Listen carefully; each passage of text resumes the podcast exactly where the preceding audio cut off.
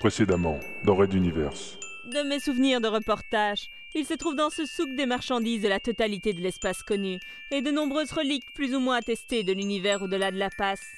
Je prête une attention toute particulière à ce qui vient de l'autre côté. Certes, comme tout le monde ici, mais je recherche en priorité les objets incongrus, propres à intéresser les amateurs de curiosité. En fait, la première sortie doit sûrement donner sur un lieu de fort passage piéton. Elle n'aurait pas dû, mais l'arrivée de l'Exode a probablement modifié la fréquentation de certaines zones. Voilà pourquoi le sas refusait de s'ouvrir. C'était tout simplement la foule qui le piétinait. Monsieur Junta Eh, Cette voix Princesse? Princesse Azala? Mais qu'est-ce que vous faites ici? Soyez les bienvenus dans ma modeste boutique. Et d'un grand éclat de rire fort et profond, il conclut la petite traversée. Red Universe. La plus grande saga galactique jamais racontée en podcast. Chapitre 10. Pin-up.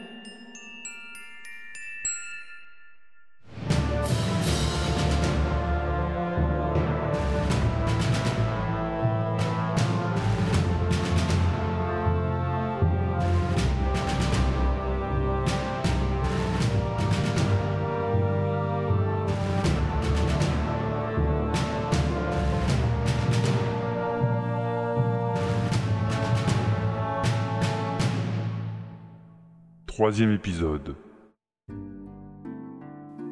Je me propose de vous laisser flâner dans les étals quelques minutes, le temps que je prépare mes plus belles pièces, messieurs, dames. précisa Brotto en s'inclinant devant ses hôtes. N'hésitez pas à demander à mes aides conseils et recommandations. Je reviens. Azala fit quelques pas pour se placer aux côtés de Runta, qui assistait sa sœur dans l'étude de quelques poteries soi-disant très anciennes de Materwan. C'est vrai que la technique employée est ancienne. Mais de là à dire qu'elles ont plusieurs milliers d'années, je doute qu'on puisse alors les retrouver ici. Hmm, certainement qu'un test au lithium 111 aiderait.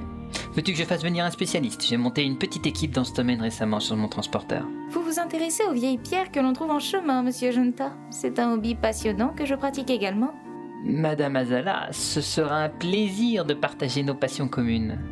Encore faudrait-il qu'il n'y ait pas de quiproquo vis-à-vis de votre commandant. Elle pourrait sortir ses griffes trop vite. La princesse eut un petit sourire et noua ses mains dans son dos, se balançant sur la pointe de ses petits pieds, présentant une moue d'enfant. Oui, je vous comprends, elle était particulièrement de mauvaise humeur ces derniers temps. Je crois savoir que votre réunion des commandants a été mouvementée. Ces informations sont secrètes, princesse. Nous ne pouvons discuter librement là-dessus. Un communiqué officiel a déjà été rendu public. Sèchement, la lieutenant-colonel venait de clore la conversation. Son frère se perdit alors dans la contemplation d'un anneau en métal rouillé. Brotto arriva sur ce fait. Voilà. Je vous remercie de m'avoir attendu. Si vous voulez me suivre, la salle de présentation est prête. Le petit groupe suivit le vieil homme, Melba fermant la marche.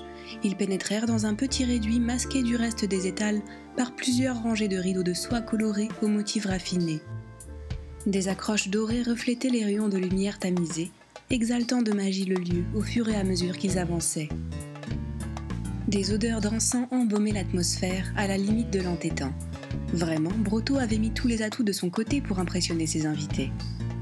Les derniers rideaux écartés, ils se retrouvèrent dans un salon typé culture brune, avec de grands coussins moelleux, des tapis épais couvrant sol et murs, ainsi qu'une petite table dorée au milieu de laquelle trônait une théière fumante, accompagnée de plusieurs verres. Ses hôtes tout juste installés, il tapa deux fois du pied au sol, et un garçon musclé habillé de cuir au corps huilé fit son entrée de derrière une quelconque issue discrète, portant au-dessus de lui un grand plateau d'or ciselé empli de multiples paquets. S'arrêtant en retrait de la table, il s'accroupit en tailleur à même le tapis du sol et posa le grand plateau sur ses cuisses, puis stoïquement courba la tête et attendit. Un fidèle parmi les fidèles, messieurs, dames. Il s'agit d'Isimel, un jeune garçon sourd et muet que j'ai sauvé d'un vaisseau de secours en flammes quand il n'était qu'un nourrisson. Il est comme mon fils, voyez-vous. Et Brotto caressa doucement la tête du jeune garçon, descendant un peu trop bas dans le creux des épaules, une tendresse pas tout à fait neutre dans le regard. Azala Tika se demanda jusqu'où le vieil homme prenait à cœur son rôle de père. Alors que le marchand servait le thé aux herbes raffinées, il tapa à nouveau du pied et Isimel se réveilla pour déballer le premier objet de sa protection, puis le présenter en offrande, main jointe et tête à nouveau courbée, aux quatre exodés assez gênés par cette apparente soumission. Voici la première pièce de ma collection. Elle provient d'une carrière à plusieurs mois de transition hyperspatiale au-delà de la passe. Il s'agit d'une compression extraordinaire de carbone d'une beauté inouïe. L'objet luisant, d'un noir profond, était veiné de microfilons de diamants lui donnant une sorte de vibration visuelle effectivement très troublante. Étrange minéral à la fois graphique, carbone et pierre précieuse. Mais quelque chose d'autre émanait de lui. Il y a une émanation. Un son mental, monsieur Breton, n'est-ce pas? Commenta Onawan, le regard perdu dans la pierre. Azala ne put retenir un tressaillement. Oui, c'était cela? Comme un murmure résonnant en haut de sa nuque, elle sentait quelque chose. Coup d'œil en coin, la lieutenant-colonel était bien plus sensible aux choses de l'esprit que la moyenne habituelle des soldats. Effectivement, madame, cette pierre extraite de cette carrière aurait des propriétés anthropiques, résonnant psychiquement, mais de manière naturelle. On est encore à la recherche d'applications dans le domaine mental, mais je dois bien vous avouer qu'il existe peu de manteaux capables de nous aider. Passons à la seconde pièce, voulez-vous? Nouveau coup de pied sur le sol, et Isimel rangea le premier paquet dont le son disparut bizarrement alors qu'il l'emballait. Il prit le second objet, le déballa et se replaça en position d'offrande. Une petite statuette, à moitié détériorée par le temps, dont un seul début de bras subsistait encore et dont la tête n'était qu'un ovale un peu trop allongé en comparaison des proportions humaines. Elle est en argile, et elle a été découverte par hasard dans le sol d'une planète inhabitable, à quelques encablures de la passe. La datation au lithium 111 a surpris tout le monde, 7 millions d'années. Le propriétaire l'a perdue ainsi que sa vie, dans un des bordels proches des quais. Heureusement, des connaissances de votre serviteur n'étaient pas loin, et ils m'ont fait parvenir ce petit bijou. 7 millions d'années. C'est impossible, monsieur Brotto. Nos ancêtres n'étaient pas ici à l'époque. Je sais, madame. De même que la planète d'où vient cette relique est proprement invivable pour l'homme.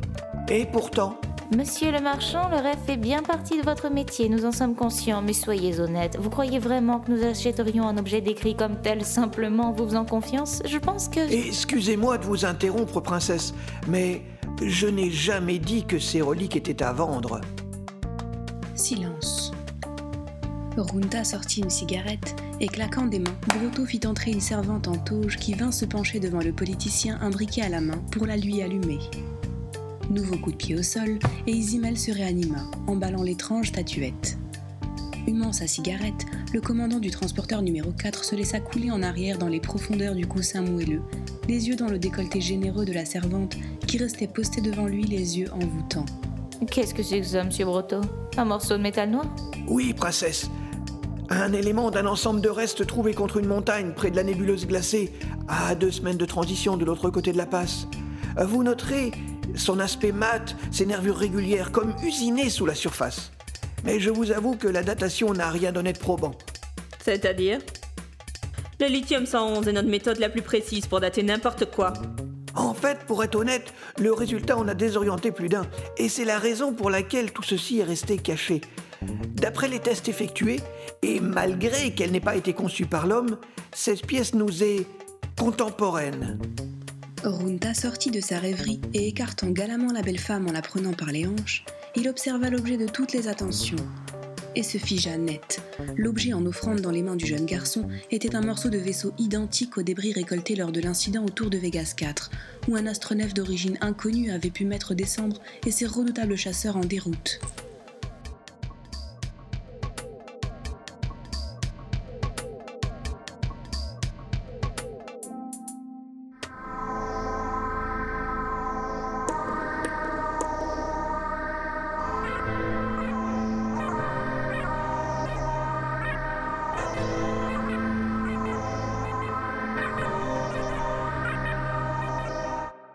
Red Universe. À suivre.